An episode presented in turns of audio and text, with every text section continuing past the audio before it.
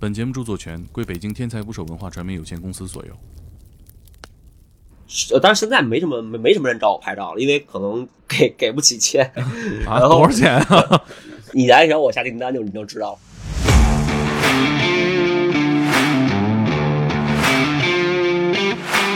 我上个月刚刚拍了波多野结衣网，盘里面前几年每一年都有很多照片，这几年好多都是停车位的照片。帅哥美女这种东西，说到底不就是生殖崇拜吗？无痛攒钱，十五年烟龄，三天戒烟。为什么你注定平凡一生？为什么总是遭受社会毒打？他说我们家艺人不能张很大的嘴，张嘴都张不开了，这人也废了。但似乎应该有一些坎坷。嗯没有，你看你们这个节目叫天才捕手，什么叫天才？这 就是。猛哥这个这一家操有他妈天赋啊，给他签了。印象深刻的肯定是 Hair Brother，我我是马马未都。给明星当摄影师和拍普通人有什么差别吗？你是为了姑娘还是为了拍照？我 看你把你自己做成了一个玩具啊！但是大众为什么要为一个理解不了的东西消费呢？你不能说那帮搞装修的工人是艺术家吧？你的观众做的玩具，那为什么变成了你的作品？这就是很多自媒体为什么得抑郁症的原因。就是做了第一个之后，后来就懒得改了，说我是一代购，呃，事实上是吗？代购吗？不是不代购，啊，嗨，这是一个啊潮流玩具，那个是一个土鳖玩具，这个是在潮流店买的，那个是在大柳树市场那玩意儿潮玩和土玩。你也可以说他们是艺术家，都无所谓，人人都是。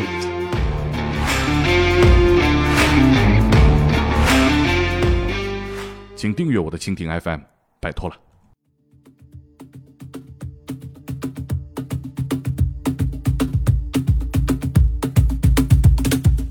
打捞最带劲的职业故事，这里是天才职业，我是猛哥。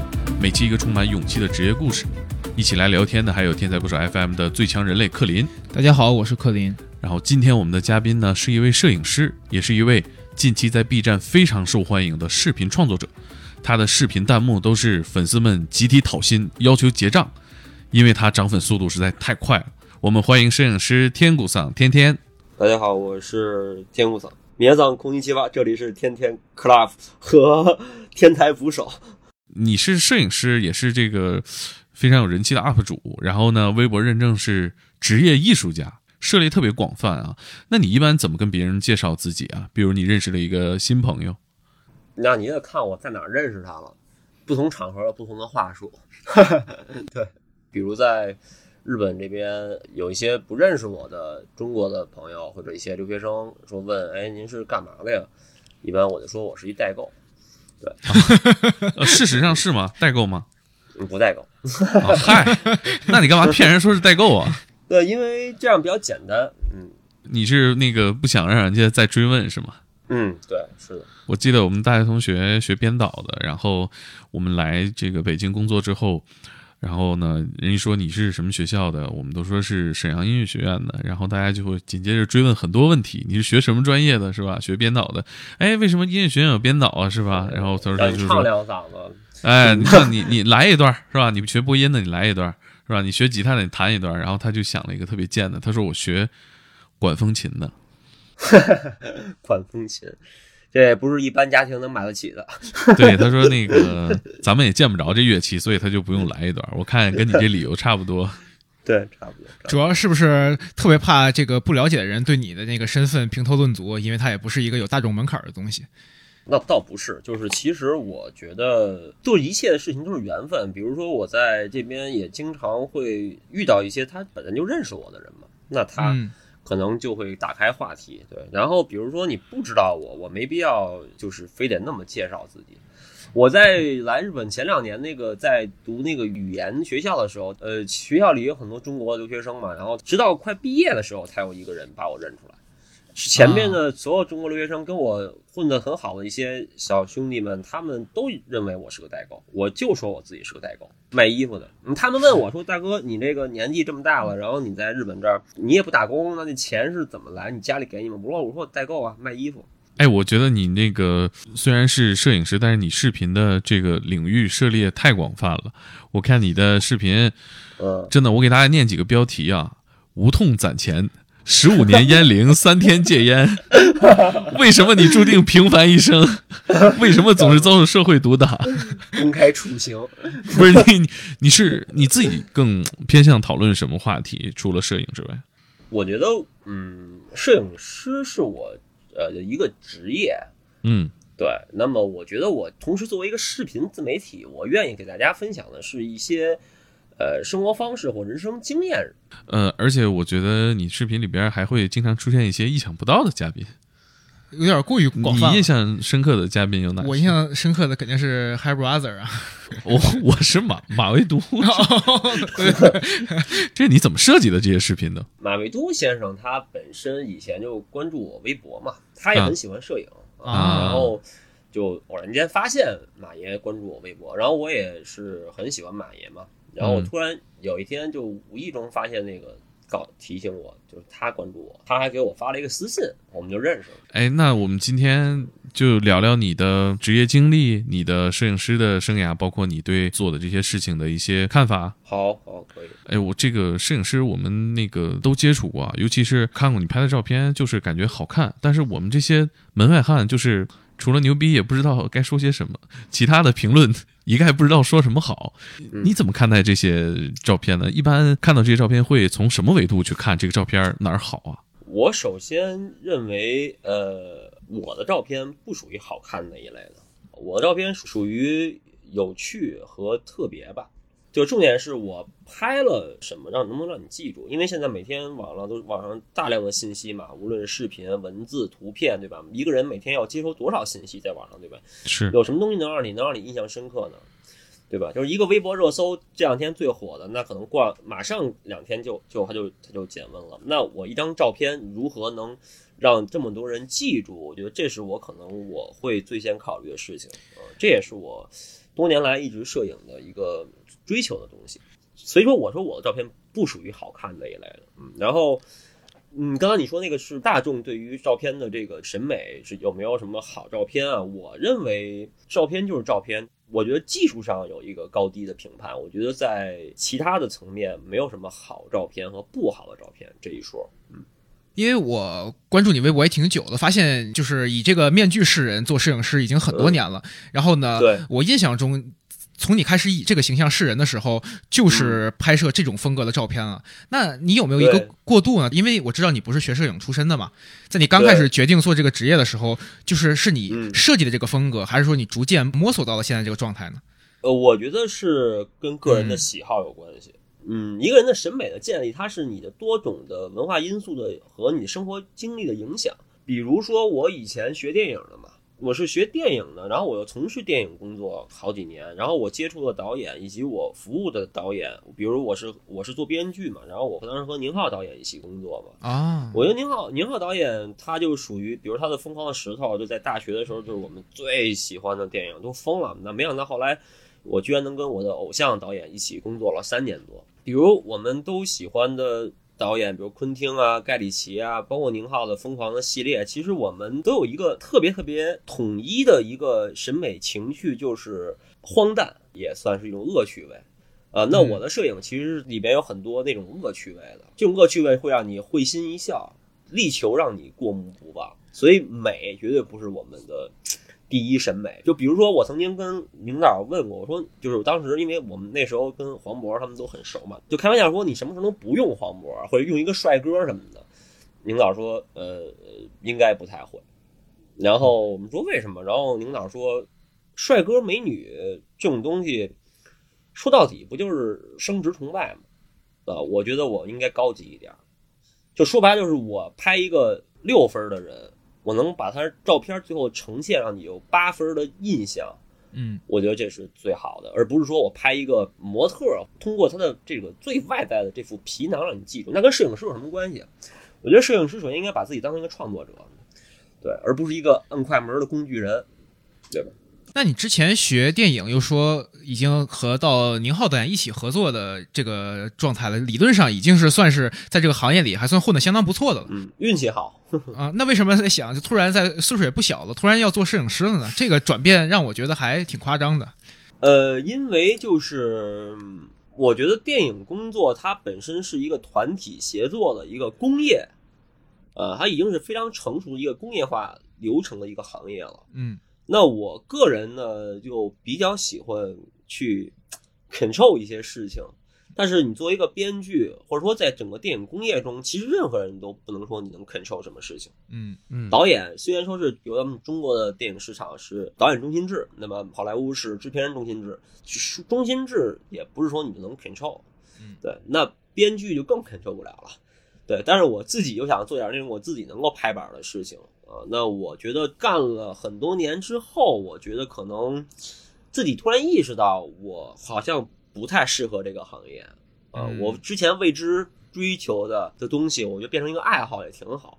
嗯，然后我变成摄影师，完全是因为我我受我母亲的影响，我从小又学画画。对你也有我微信，你看我小时候就挂个相机嘛，对吧？嗯其实这个东西就是很自然而然就能过来啊。而且我大学的时候就就开始跟摄影系的同学混，我确实也挺喜欢摄影的。嗯，哎，你最开始觉得有人花钱找我拍照了是什么时候？大概是拍了一年左右吧，那会儿每天在拍什么呀？就是拍身边的朋友啊。我之前就是从身边的朋友拍起。我嗯其实挺不建议大家很多那种摄影初学者，就是先大就网上就约片儿、约美女、约姑娘什么的。你是为了姑娘还是为了拍照？那现在看肯定是为了姑娘的多。我觉得如果你身边和家人和你特别熟悉的朋友，我觉得应该从他们拍起。如果你连他们都拍不好，嗯，就别说拍陌生人了。对，其实我觉得就是像大家拍合影的时候，我我有时候在朋友圈更爱看那种活泼的、鲜活的，人在动的，然后有情绪的。但是现在你朋友之间拍这个，往往他会要求你删掉。但是这点可能是现在对于我来讲可能比较好，就是在于，呃，当然现在没什么没没什么人找我拍照了，因为可能给给不起钱钱，对，啊，然后多少钱啊？你来找我下订单就你就知道了。那个啊，开玩笑，开玩笑。那个哎，那最开始找你拍照多少钱？我很早的时候，就是之前经历过一个阶段，就是他可以先包一，因为我之前是用宝丽来嘛和拍立得一次性成一次成像相机去拍的。啊、对，然后那会儿就是我之前我花好几每月要自己花好几千啊、其实要需要大量的量堆积起来。然后我其实我在我在中国这个摄影这块儿其实挺运气挺好，是在于我跟别人不一样的是，我从想做摄影师的那一天开始不做编剧了，我是用一次成像开始拍照的，对，而不是用数码相机。哎，这东西大概会费多少钱？一一个月大概花四五千吧，那会儿在一六年左右。一六年一个月花四五千，那相当贵了。现在那个时候相纸和现在相纸不是一个价啊。对，没错，那会儿所以那会儿用编剧的的这个钱撑着嘛，当时就是爱好。后来先让别人来付费给我买这个东西，我来给你拍。先提供弹药是吧？对，先提供物料，对，然后嗯后来就是物料和钱都要给，对，然后再后来就拍了一些艺人，然后再后来就没什么素人找我拍了。哎，你这怎么发展的？这中间发生了什么？怎么做到的呀？因为感觉听你说这一切都好顺啊，但似乎应该有些坎坷吧。嗯，没有，你看你们这个节目叫天才捕手，什么叫天才？这就是天才。谁说的？不顺的人可多了。开玩笑，开玩笑。其实是在一七年，然后有一个策展人也很年轻，然后他偶然间发现了我的照片，啊他说：“我想，因为我们这边有一个艺术艺术空间在北京七九八，然后一七年办了个展，对，然后那个展等于是把我从一个一次成像摄影的一个爱好者的这么一个感觉拉到了一个公共媒体上啊。嗯然后当时那个展其实对于我现在其实现在看来是有一些影响，其实就是在于。”嗯，相对主流的呃一些人会看到我了。然后是在一七年办完展之后，然后紧接着有一个图书出版人啊，然后他们要他们是出写真集的，是国内为数不多的那种给艺人或者给一些人做写真集的那种团队。他呢当时是说我们我们马上要要拍一个一个那个日本的那个著名漫画家伊藤润二，哦，然后伊藤润二在北京办展，说那个他要来北京，然后啊那个说我我们这个展跟我们是有合作的，然后我们我们承接了一部分工宣传工作，然后说那个你能不能过来给他用你这个方式来给他拍照片？我说行啊，啊对，然后就给他服务的很好。那时候我连日语都不会说，啊完全是靠一个翻译，然后给他拍照片。然后那会儿我也是一贯的，就是延续了我自己的那种摄影风格吧，就是说我很敢，我就是说我不管他是大师不大师，我就说呃你要摆什么 pose 摆什么 pose，然后我让他去模仿他自己那个画那个恐怖那个画的表情，对他那种感觉，一四十多岁大叔，然后少言寡语的，然后感觉跟那个很大师的感觉。然后嗯我当时他摆出这个 pose，他居然答应了，然后就摆，然后表情也变得很狰狞，然后所有现场人都拿着手机拍他，你知道吗？其实我就是这样，我我我觉得在我的镜头下，我觉得每个人都是公平的。嗯我不管你是明星还是艺人还是什么大师，我觉得我要拍下让人印象深刻的照片。就是伊藤润二一辈子可能都会拍那种大师照，对吧？就是一个，但是在我镜头下，他留下了那样的一个画面。然后那次之后，然后那个出版人就让我去跟他去意大利，然后当时去给张一山拍了一写真集。啊，对，呃，然后就一步一步的都是这样，这么这么来的。然后后来我突然觉得我自己觉得，我要真的想做摄影师的话，我觉得我应该更加的去学习，然后我就来了日本。哎，那当时为什么选择了日本呢？因为你看，像德国呀、美国呀，都是这个摄影比较发达的一个国家，那为什么唯独选择了日本？第一呢，我觉得我很喜欢日本，来日本旅游有很多次嘛，就很喜欢。尤其八零后，其实也是深受日本这个文化影响的，这个日本流行文化影响的这么一代人吧，动动漫开始，对吧？然后也确实看了很看过很多日本大师的作品，然后也很喜欢这边，就来了。加上离国家离咱们中国也近嘛，对吧？那像你刚才说，你给那个伊藤润二拍作品的时候，那个时候你也是展示出你相当具有日本符号性的那一个状态吗？就是有纹身，有天狗。对啊，那但是我拍照的时候不戴面具啊，就是一啊般都是拍完之后，比如说呃大家什么合个影什么的，我会戴上。哎，那你是为什么要做摄影师之后就要戴上这个面具呢？我还挺好奇的。因为中间我开始想做摄影师的那个时候，一六年，我看见网上有好多摄影师，他们都喜欢自拍。然后我我觉得自由其很多那个女摄影师长得挺漂亮的，他们的自拍我觉得比他们的摄影要精彩。嗯呃然后我觉得一个摄影师他应该是藏在相相相相机后面的一个人，你长什么样子不重要。嗯呃，我觉得一个创作者就跟导演一样，你是这个作品的一个灵魂，那你实际长什么样子不重要。但是你作为一个互联网的自媒体，其实大家也会对你的这个人有有有所好奇。那我觉得你其实没必要看我长什么样子。那那为什么当时选择这个天狗这个形象呢？因为这个形象对于中国人来说还是一个挺陌生的一个符号的。就特随意，说实话，我不想说现在给他加一个什么莫须有的一个什么拔高了，就是因为在日本旅游的时候，我就临时就买了，觉得挺挺好的。然后这个过程就好像蜘蛛侠当时为什么要穿那么一身衣服，在最开始的版本，他好像就是很随意的一个想法，无心插柳。给明星当摄影师和拍普通人有什么差别吗？对我来讲没有任何差别。嗯，我上个月刚刚拍了波多野结衣，你知道吧？哦对我们男生硬盘里的女神，对我觉得没有任何区别。就是我，因为我以前可能跟电影行业混，所以见过很多明星，嗯呃，很大很多大明星都见过。其实我完全没有任何的那种啊，我反而其实见到马未都，我会觉得紧张，因为文化人嘛。其实你是你是有点自卑的。我觉得这个东西完全其实是看摄影师的自信。这个技术难点在哪儿？我觉得没什么进，我觉得其实拍明星或者模特，或者说咱们就说职业艺人吧，咱们不说明星嘛，就是就是职业艺人啊，不管他是演电影、唱歌的，嗯这些人都很好拍，因为他们太会拍了。嗯嗯他们的难点是在于你怎么能拍出不一样的他们。嗯，其实我当时给张一山拍的那次，其实也是咱们从世俗层面上讲，让我破圈了。其实是通过张一山那次，是因为我拍到了很多不一样的张一山，就在我镜头下，他们觉得我操，流星回来了。呃，因为张一山这么多年，他其实已经从流星到了余罪的蜕变，对他已经从一个童星变成了一个一个一种那种非常 power man 的那种感觉的一个大男孩了，对吧？但是刘星还活在我们的表情包里的感觉。啊、嗯但是我们跟张一山在意大利那七八天的时间相处的，他也是北京人，我们相处的非常愉快，所以我拍到了他非常北京、非常男孩、非常流星的那一面，大家觉得哇，流星回来了。其实我觉得拍明星或者拍艺人最难的是把他们不一样的一面拍出来，而不是摆多跑跑多 pose，因为他们太会摆 pose，他们的表情他们都是训练过，多次训练过，他们太知道应该给你哪个角度，给你哪个 pose 最适合他们自己，对不对？嗯我就不说哪个艺人了，前面我在日本也是一个中国艺人，然后那个照片现在都还没发出去，就是因为，呃，但是其实过程中就是在于他们经纪人总总总拦着，呃，嗯嗯就是说啊，你不能这么拍，我们家艺人不能这样，我我就说我先拍，拍完之后你去选，你可以不要，但你不能不让我拍，他就是完全就因为这是他们的一种城市化的一种东西吧，嗯，嗯现在很多年轻艺人是这样的啊、对，比如他说我们家艺人不能不能做那种很夸张的表情，不能张很大的嘴，什啊么，这个那个。我我心想，你张嘴都张不开了，你这这人也废了，这基本上。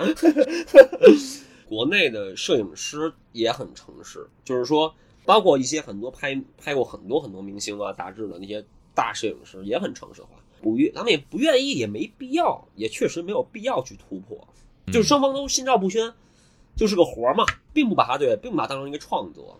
而在国外，欧美也好，日本也好，很多那种大的摄影师或摄影家，他们都每次的创作基本上都是说我要留下一套作品。嗯嗯呃，这个作品不光是给杂志给什么，是而是我个人的一套可以把它装裱起来的作品。然后这个态度和拍活儿的态度不一样，那你创作的时候，你的心态就是不一样的。那你开始拍视频的时候，是不是也觉得这个视频是你的一个作品，而不是而不是说这只是一个你的宣宣发媒介？都有，我觉得这俩是不矛盾，对吧？嗯不矛盾。你你是一个好作品，应该就有很好的一个。如果你是一个很本着本着好拍好作品的心态去做一个视频，那我觉得你呃，它也是一个好的宣宣传了。我发现一个点啊，因为我最近把你的视频又看了看，我发现从第一期视频开始，其实它的设计感和现在是几乎没有区别的，就是从片头到你的那个城市化的介绍，到你的那个整体的内容的规划，其实是变化不大的，说明你对这事儿其实精心计划了很久吧？应该。也没有，你就是做了第一个之后，后来就懒得改了，是不是？就稍微想一下而已吧。我觉得我对于自媒体，因为第一个自媒体应该算博客吧，从博客到微博，我觉得作为一个互联网人，我觉得对于媒体宣传这块儿，我一直都有一自己的一些小经验啊。我觉得就直觉就应该这样，然后就第一期就这么来了，就跟我当时戴一个面具一样，就很随意的。那你这直觉很准确，因为你第一期视频发的时候，我记得 B 站上几乎没有类似的视频。我觉得我到哪个平台可能都会是这样，就是我认为摄影就应该是这样，而不是不是测评设备，而不是只去拍个姑娘什么的。哎，我其实我这几年感觉自己就是可能是社畜生涯过久了，对拍照这件事情热情降低了好多。我记得我翻这个呃这个网盘里面，前几年每一年都有很多照片，这几年逐年递减，而且好多都是 停车位的 照片，到停车场了 拍一张在在哪儿啊？呃，就是我我今天跟你聊，我突然想。嗯，能不能跟我们说说这个摄影啊？呃，我们为什么需要摄影啊？就普通老百姓生活里面，我们为什么需要摄影？它能给我们带来什么？我觉得摄影本身它就是一个记录生活的一个媒介。呃，如果本心而论，我认为一个记录生活的方式，你用什么都可以，日记也行，摄影也行，视频也行，对吧？不拘泥于摄影，摄影只是一个仅有两百年历史的一个很短暂的艺术形式。嗯，对这个艺术形式，可能早晚一天它会变成我们的一段历史，就变成了嗯博物馆里的东西。对，嗯可能以后就不存在平面媒体这个东西了。嗯嗯，所以说我不能说我要把它吹得多高，鼓励什么。我觉得是只要你选择适合你自己的一种记录生活、分享生活的一种方式就好了啊。摄影只是其中一种，我我看到很多人就是随着年龄的增长，他是多维度全面的退网，并不是说呃单单的我不爱拍摄影了，我我不爱拍照片，不爱合影了，我也不爱发嗯朋友圈，也不爱发微博了，就感觉呃，随着年龄上涨，大家都低欲望。啊，就是表达欲逐年降低啊。但我觉得你好嗯像没有这个困扰，你的表达欲很强，而且输出的内容密度也很高，没有没有没有，其实我跟你说的这种情况是一样的，是吗？就是我觉得就是为赋新词强说愁，这是小时候的状态。现在就是真的就是那句词写的嘛，就是就是直到天凉好个秋，就是其实天儿不错，没什么可说的。但是我作为一个也算一个自媒体身份，我觉得你有时候要逼迫自己说，这就是很多自媒体为什么得抑郁症的原因。是太拧巴了。对我生活中不是一个很愿意说话的人。那你做这些视频的时候有没有拧巴过？没有，我没有。其实因为我的视频，其实现在做了八十多期视频，都是我想做的题材，这也就是我其实一点也不红的原因。嗯，不会首先取悦大众，对我会先取悦我自己，我自己舒服了，我自己想就跟我拍照片一样，我先要拍我自己想拍的。我觉得如果你能跟我 match 上，你就喜欢我。你 match 不上，你就可以不喜欢我。If you don't like me, I'm still watch everything I do，对吧？对吧？但是我觉得我不会把就跟照片中的美和这个视频中的这个让大家觉得开心这俩事儿，我觉得都是在我这儿都不是第一优先级。对，所以我发现你的其实视频和你的生活挺紧，因为我看你最近开始发一些理财相关的节目，然后你的节目里 也说自己才刚开始学习理财。对对对对，确实确实是，就是就是我最近在干嘛？我觉得我最近在想想说点什么，我就说点什么嘛。然后其实其实这也是自己的局限，每个人要知道自己的局限。哎，那你现在现在在摄影上你在做的事情是什么？你还是给明星拍照，还是？呃，严格来说，我可能从二零二一年今年以后，我会去把更多的注意力放在当代艺术上。嗯，哎，这是不是你微博的那个认证？自我介绍，职业艺术家。对对，就是摄影，它只是一个素材，一个媒介。呃，然后这两个事儿是不一样的啊，就它有可能是一个素材，也有可能是一个媒介。那么我认为以前摄影是我的媒介，那可能现在现在我觉得当代当代艺术可能以后是我的媒介，摄影只是一个素材。啥啥叫职业艺术家呀？是以做展览，然后卖艺术品，这种就是职业艺术家呀。那你所说的当代艺术和我们大众认知到的当代艺术是不是有冲突啊？就似乎普通人听到当代艺术的时候，第一反应是哦，是那些我理解不了的东西。但是大众为什么要为一个理解不了的东西消费呢？我觉得艺术这个词就是它。本身在以前，我觉得在艺术史上有那么很长一段时间，他是故意的隔绝大众的。稍微研究一下艺术史，你就知道他怎么能够体现自己的这群人的这个高逼格呢？对吧？和这个卓而不群的附庸风雅，是这个西方贵族为了隔绝自己的阶级，西方、中方都一样。对吧？就跟那咱们以前有句老话，对吧？树矮房新画不古，此人必是内务府，对吧？就是你家里那画就不够古，对吧？树矮房新，对吧？画不古，此这不内务府就是一帮贪官嘛，对吧？就是拿贪钱来买买的新东西，对你属于新贵。那其实古人也一样，那那还有那句话嘛？哪有君子不养艺人呢？对，那艺人指的不光是古代的这个伶人啊、戏子啊，他也指艺术家，对吧？你说你有王羲之的画，那你太牛掰了。其实这个东西它很很很长一段时间就是用来隔绝大隔绝大众的，但是现在呢，随着波普艺术，呃，从那个六七十年代波普艺术开始，其实从 Andy Warhol 这代人开始，其实力争的就是让艺术和这个大众要模糊这个界限，然后到了两二十一世纪以后，现在就是我们其实是把艺术要打破这个界限，所以说现在的艺术好像大家越来越看得懂了。哎，那你会不会觉得，如果就是大部分人可以看懂艺术的时候，是不是就谁都想来插句嘴，说你这个我也行，都懂？尤其像你，因为我发现最近开始卖玩具了嘛，对吧？但你说你不就是一个卖玩具的吗？怎么还跟当代艺术挂上边了？这个是不是有很多人这么说呀？嗯，会啊，很多人。那你会不会感觉很郁闷啊？我不会啊，就为什么？就是因为就每个人你的经历、阅历、你的格局、你的知识储备、你的见识都是不一样的。这个东西你跟人家是解释不了，也争不了，没什么可说的。我生气有什么用啊？你平时翻评论翻的多吗？会会会真生气吗？不会啊，我老网老网民了，怎么会因为这些事情生气呢？和气生财嘛。以前有，因为现在我一言一行代表我个人，也代表我们团队。哎，你们这个团队是做什么？打造现在我们的这个玩具品牌吧。对。我看你把你自己做成了一个玩具哦。对，那不是我做的，那是我的观众做的。那我要是，那想问，哎，你的观众做的玩具，那为什么是变成了你的作品呢？嗯，这就是我觉得是个好问题啊。就是我觉得这就是很多人对当代艺术他们不太了解的一个地方，就是很多人现在他还认为就是这个艺术品啊，必须是这个亲艺术家亲手画的或者亲手雕塑的，呃，甚至是亲手盘出来的，这叫古典艺术。啊，古典艺术是的，没错，就是这画就是你画的，对，呃，别人画就是赝品，对吧？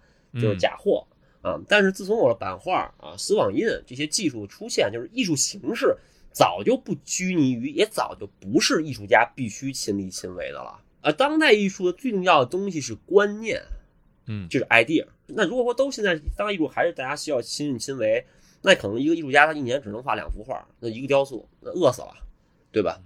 是科技带动的是各个行业的革新，科技包括把艺术也变革了。所以当代艺术最重要的是观念。那么你不能说就是现在很多那种做新媒体艺术的，人家做那些机器 LED 什么那些呃那些声光电的艺术，那你不能让人那个 LED 机器都是自己发明的吧？你们你们你们不是也在北京吗？你们也经常应该去七九八七九八什么的。那整个布展过程我不知道你们看过没有？啊，整个布展过程就是艺术家跟那盯着，然后或者助手跟那盯着，然后艺术家本人都不来。一帮特别像装修队那种工人在给你布这个展，然后他的装置、大型装置艺术品都会在工厂里做完，运过来就完事儿了。你不能说那帮搞装修的工人是艺术家吧？包括很多搞行为艺术什么的，你说让多少人站在水里什么，他他只拍个照片，记录一下这个过程。那水里那些人都是找来的，找来的这种类似于演员一样的人，对吧？所以这就是现在我觉得很多人对于当代艺术的认知上的一个欠缺吧，就是你二十年前。很多人看 iPhone，你说这是电话，他们也不信。现在其实当代艺术它已经早就不是不是这样了啊！你包括安迪沃霍也是，安迪沃霍从六七十年代的时候就已经开始有各种各样，他们的工作室有各种各样的人给他打工，来帮他去做复制他的作品，丝网印嘛，对吧？然后现在比如像日本最红的，一直都很有名的村上隆，他的工作室。全都是日本这边的美美院的学生，包括一帮中还有中国留学生，都去给他打工，帮他画画。他会摆拍几张照片，发个互联网什么的啊，咱们自己那做。其实可能他什么都不做，他只出出出 idea 就好了。所以你问到我这东西，他为什么我是艺术家，就是这个道理。我这个东西的形象是我，我这个人形的形象是我。呃，这款是一个观众给我的一个算是一个礼礼物，他自己做了张图给我看，我觉得这个可以把它变成一个商品。我认为这款东西它不叫艺术品，它就是个商品。但是我觉得我们公司以及我团队未来生产的东西，未来制作的东西是有艺术品那个级别的。嗯，对。对，但是这个整个观念就是他给我来投稿，我把它买下来，然后经过十几个观众都是我的，咱们就叫粉丝好了，一般不太不太会用这个词。他们经过他们集体的这个合作，把它做完，包括今天刚才你也看到我微博对吧？我那个整个包装设计是入围了 CA 奖嘛？我那个给我设计包装设计师，他们他去参加美国最只是全球的插画界的奥斯卡。呃，就是那个 CA 奖二零二一，他就入围了嘛。就是我这款产品的包装设计，那这个包装是他画的，可是是是 idea 也是他出，但是整个定稿、修改怎么弄都是我来拍板的。所以整个过程有十几个人都是我的粉丝，对我的喜欢也好，对我这个人的喜欢也好，他们在我的认同之下吧，啊，嗯嗯，共同完成了这款东西，它凝聚了所有人的这种创作。你也可以说他们是艺术家，你也可以说是我是艺术家，都无所谓，人人都是艺术家。哎，你说这个买这些手办啊什么的，它有一些可能也很贵，然后它的呃制作工艺也很复杂，那这个算艺术品吗？我觉得，首先，我觉得艺术品它必须要有艺术家的观念在里面。我为什么说这个东西它，我目前这款卖的还可以的这款产品，它不能叫艺术品，因为我们有观念，但是不够强。所以说，你的这个艺术品在表达什么，对吧？这个东西，我觉得是非常的明显的，可以界定它是一件商品还是一件艺术品的一个分水岭。比如很多人问我说，泡玛特的盲盒那个茉莉算不算是一个艺术品？我说当然不算了。对，就是因为这样，是因为他的作者龙家生先生，你可以看到世界上另外一位跟他一样是画一个小女孩带领小女孩的一个作者，就是奈良美智。日本的著名的艺术大师奈良美智，奈良美智的那个他的那个画的那个小孩叫娜拉嘛，就是就就叫奈良啊。这个奈良这个小女孩是他的原作原创的一个形象，他的原作一张油画也好，什么什么也好，在苏比一拍就是几百万起跳的，没有低于几百万的。他生产的这个以娜拉为形象的这种产品，也至少在几千人民币以上。那么。同样也是画一个大眼睛可爱的小女孩儿，那龙家生先生呢？茉莉为什么就是八十九的盲盒？我不知道他的单幅作品能卖多少钱，那肯定没有奈良美智贵，这是不用说了，这根本不是一个级别。对，那为什么？这就和你龙家生先生一直以来对于自己艺术家的这个身份的运作有很大关系，以及你的这款形象签约的公司的运作有很大关系。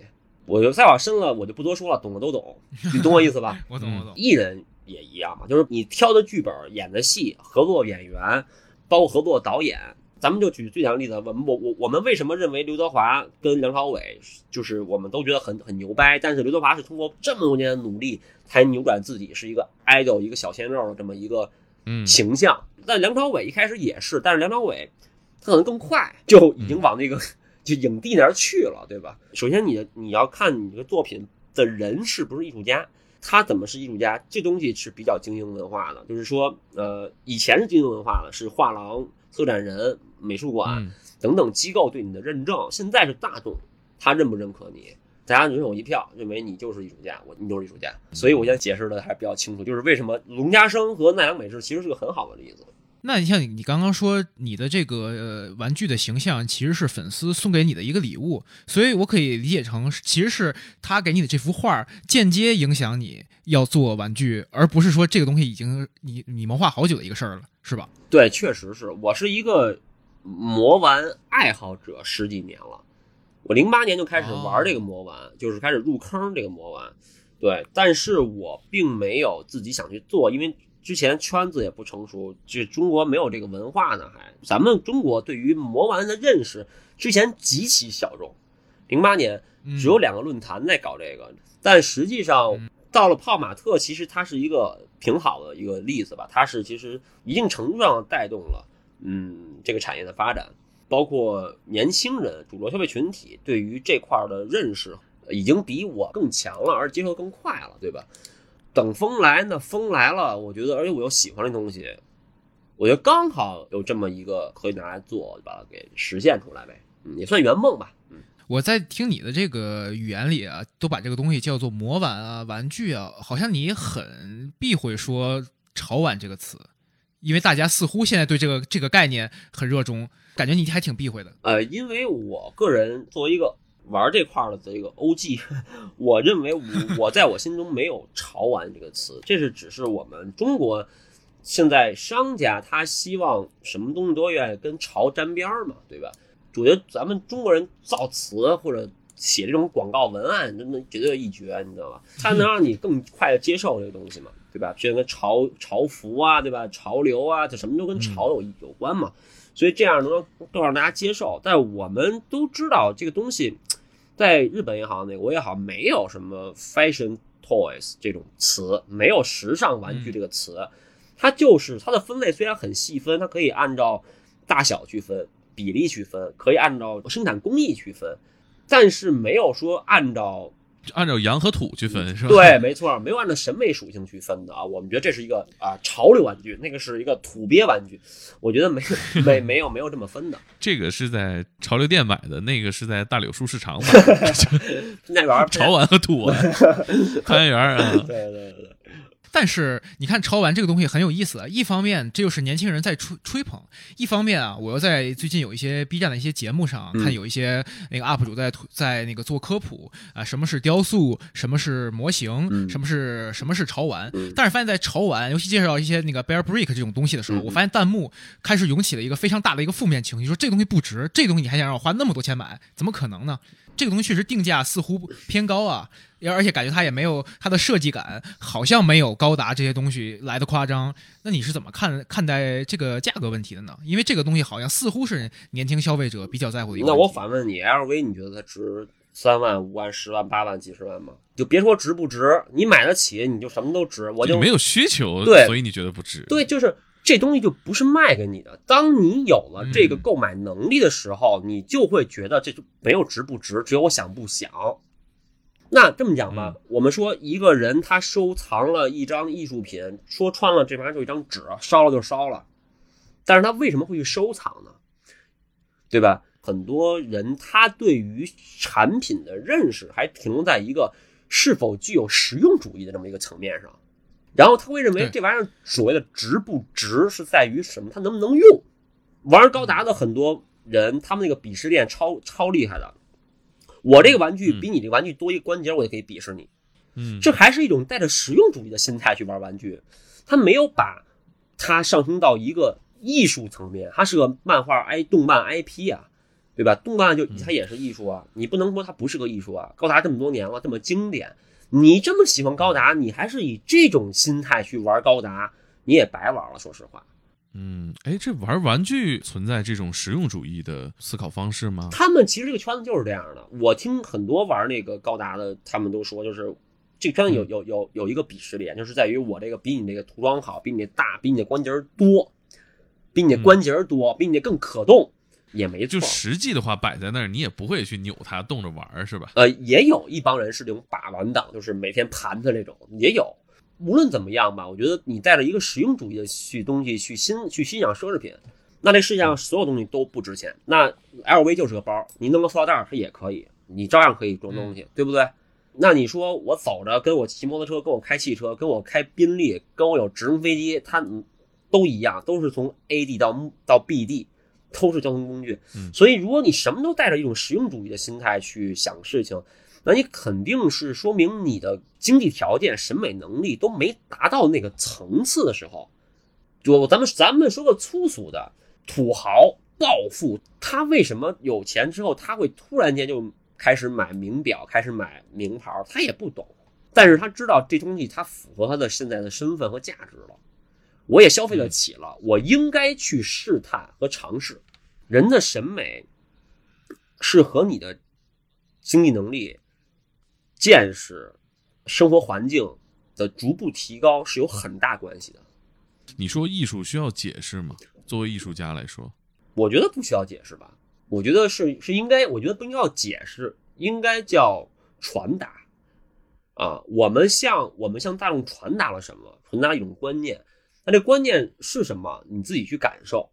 那你像说，你看我刚刚看听到那种声音的反弹是出现在 B 站上，可是你的这个玩具的消费者，他在让你几秒抢空的玩具，那那些也是从 B 站里诞生的。你觉得这两个群体是没有重合吗？还是说大家对你的认知和对那些商品的认知是不一样的？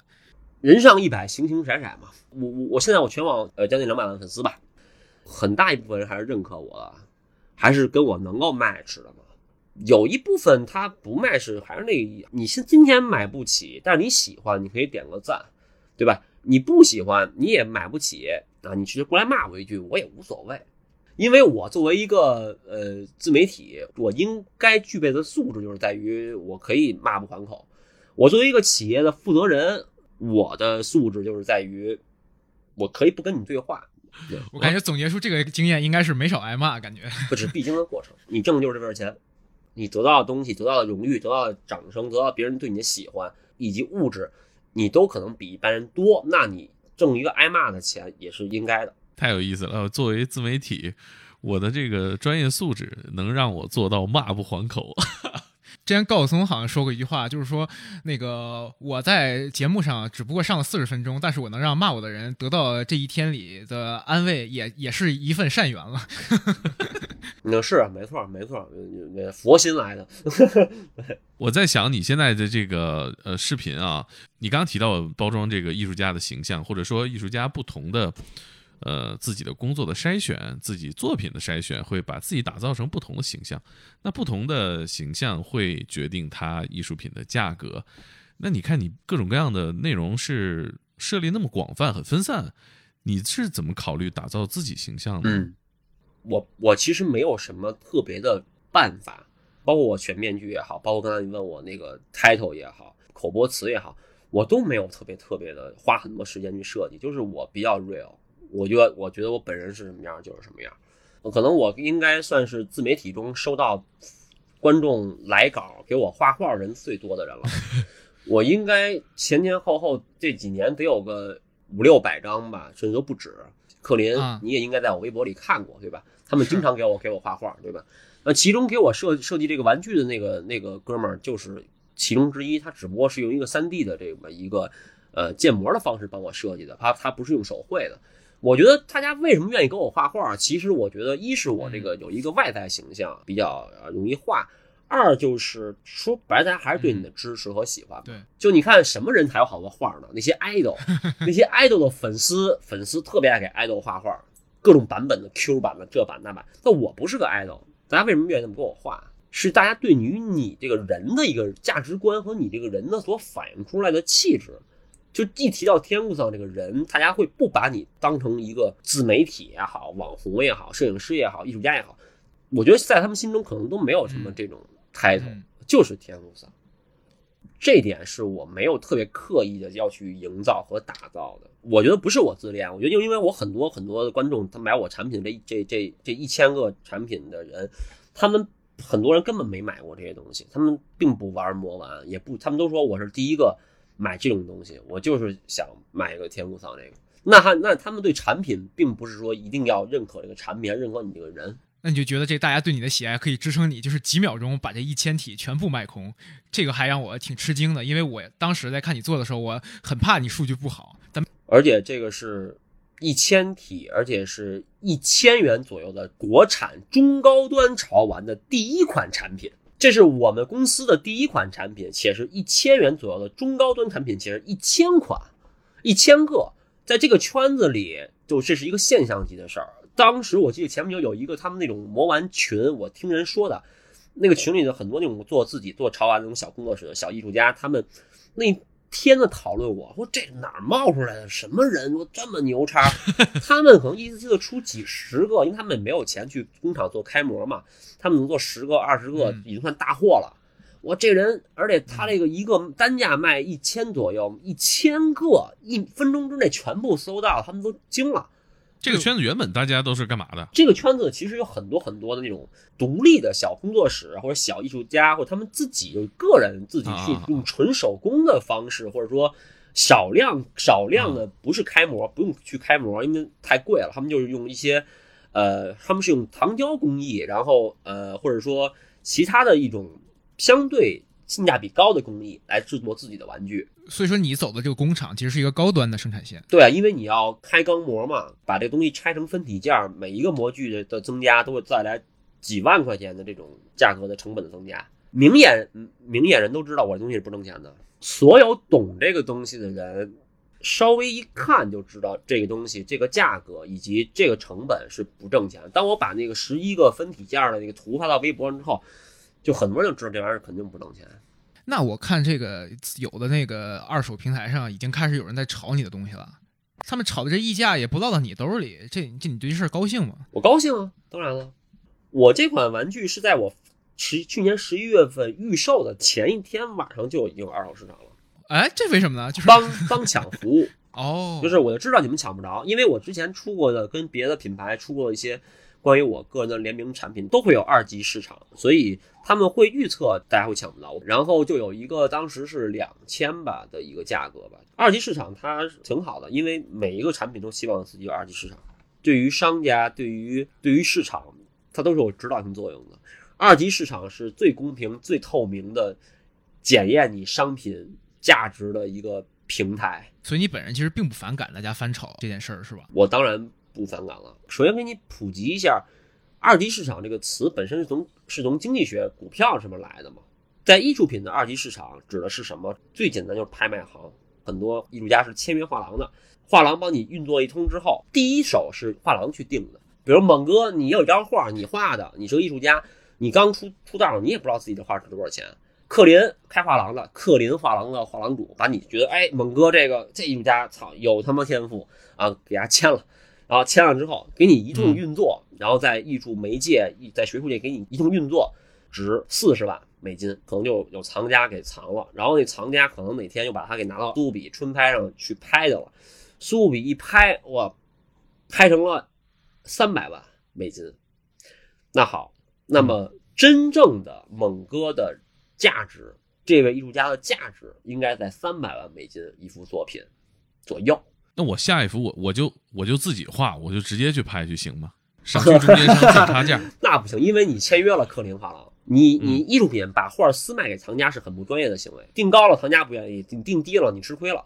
所以说二级市场其实是最科学的地方。那么好，这一次之这一次之后，我们就我们整个艺术界和藏家界，包括画廊界都明白了啊，猛哥的这个作品应该是三百万左右。那好，下一次画廊就大概知道了，藏家也知道了，这很公平。嗯，我们现在理解的可能国内的更多的是画的买卖比较多，是吧？嗯，对我们国内，当然现在当代艺术也在蓬勃发展，很多年轻的艺术家都出来了。传统艺术我们还是这块阵地还是很扎实的。哎，你现在那你是不是接下来职业认知就是职业艺术家？对，我会去做一些新媒体艺术。那你会跟自己家人有这个职业认知改变的交流或者是汇报吗？我都三十四岁了，这个我觉得做什么事情都应该家里人 不会管我了吧？也也分吧，我觉得可能大多数人可能家里还是会问吧。三十岁、三十四岁也很年轻啊。我家人就觉得我开心，然后顺便赚到钱，他们就觉得 OK 了。会发生过这种对话吗？比如说，哎，爸妈，我那个我现在是艺术家了，我现在职业是艺术家。不，首先我认为别把这事儿非得就是说给自己扣个帽子，对吧？就跟我经常还说自己是搞代购的呢。那你那是开玩笑嘛？你这个你是大大方方、很诚恳的自我介绍，会这样说的。就是不就是我妈，因为我从小就学画画，其实到大学学电影，整个过程中，我妈我家人一直认为我是个艺术家，就是搞艺术这个行业的文艺工作者，对不对？啊 对嗯他们不会说啊，你是一个摄影师，还是一个艺术家，还是个画家？他们在他们心中没必要，他们自己根本不想分那么细，因为他们是我的亲生父母，因为他们很了解我，他们也耳濡目染的通过我呢给他们的讲解和他们对于这个行业的了解，其实比很多人都要多。嗯，对他们认为就是我只要用我的才华和才智赚到钱，并且让享受了快乐，他们就可以了，嗯，对吧？作为一个生活的艺术家就可以啊。对，我觉得快过年了，其实大家很多人都会面临回家怎么跟父母解释工作这个问题。你这个态度挺好，是吧？就是你要相信我对，我自己能把这事儿干好，你就甭问了。不，是主要是我已经有呃十年整没上过班了，就没有就是那种坐班的工作，十年整了。哦嗯，我我还以为有十十年整没回家了呢。没没没，十年整没上过，十年十年整没上过班了，所以我父母对于、啊他们对于工作的认知和职业的认知，已经早就不是说像现在还有可能真的还有那种家长认为你你没没有个正经工作的感觉啊，哎，你在日本多少年了？三年。嗯，那平时什么频率回国啊？最近一次回国是今年十月份，还隔离了十四天，去年是吧？然后在呃，就去年去年去年回国隔离了十四天，嗯，然后再上一次就是前年，也是八月八月一年回一次了。哦，那你春节就在日本过了？这三年每年都是在日本过的，都没回去，因为那时候都在上课，哦，哎，那在日本过春节怎么样就没什么，就就比较平常的一天。嗯啊？是平常到什么程度？就没没没一起几个这个华人朋友一起聚一聚？那、有过有过啊、但是我们可能会在新年对会聚聚一下，因为这边的华人的有有很多也是留学生，他们在春节的时候日本那边都在上学，所以这天其实大家都都挺忙的。我们会在新年，就是在一月一号元旦跨年的时候会大家会聚的多一点。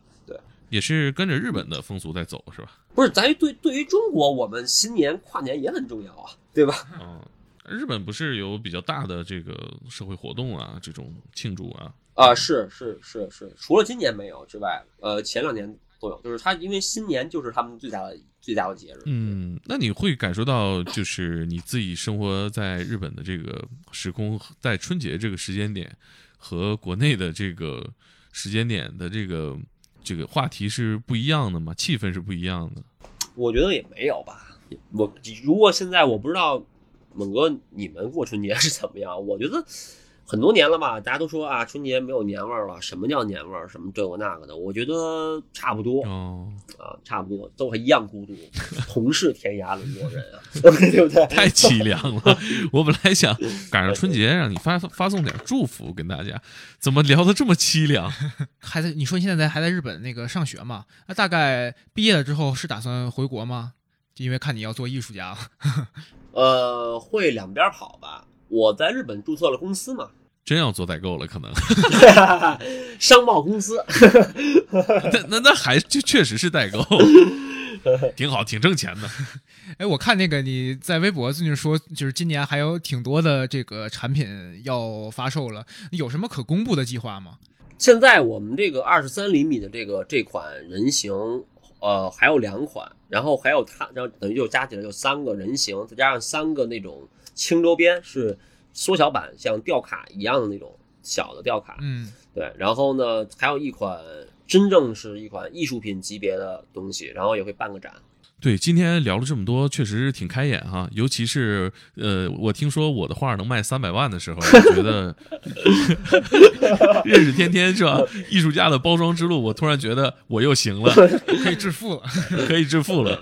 嗯，然后那个天天，你这个什么时候再回国？我们来我们这个公司详谈是吧？好嘞，好嘞，好嘞，我一定，我一定跟你好好谈谈这个事儿。嗯，到时候我绝对不违约，就欠你一点。好好，今天我们就聊到这儿吧，我先去画画了。赶紧赶紧赶紧帮我。来得及。